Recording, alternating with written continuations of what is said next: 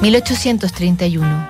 Las tropas francesas ocupan la ciudad de Orán y luego se extienden por toda Argelia. En Sevilla se inaugura la escuela de tauromaquia. En Chile se funda una ciudad en honor al presidente José Tomás Ovalle. Y en Massachusetts es inaugurado el cementerio de Mount Auburn, donde hoy se reúnen unas 90.000 tumbas. Un parque lleno de jardines y rincones donde incluso se han encontrado cartas. Una de ellas junto a la tumba de una mujer que le hablaba aparentemente al amor que había dejado tras su partida final.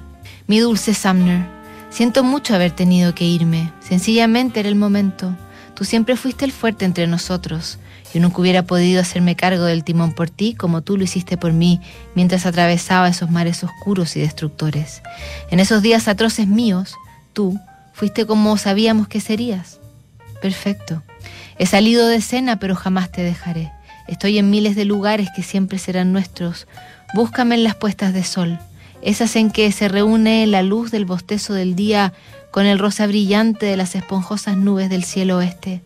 Estas son mis puestas de sol, no las tuyas.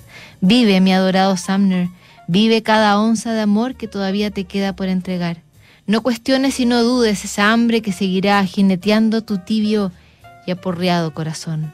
Y si te sientes solo, búscame. Estoy aquí, en la puesta de sol. Escucha, y podrás escuchar que te susurro, tu novia eterna, Emi. Aparentemente nunca es tarde para decir ciertas cosas o para enviar una carta más. Mañana revisamos otra carta en Notables.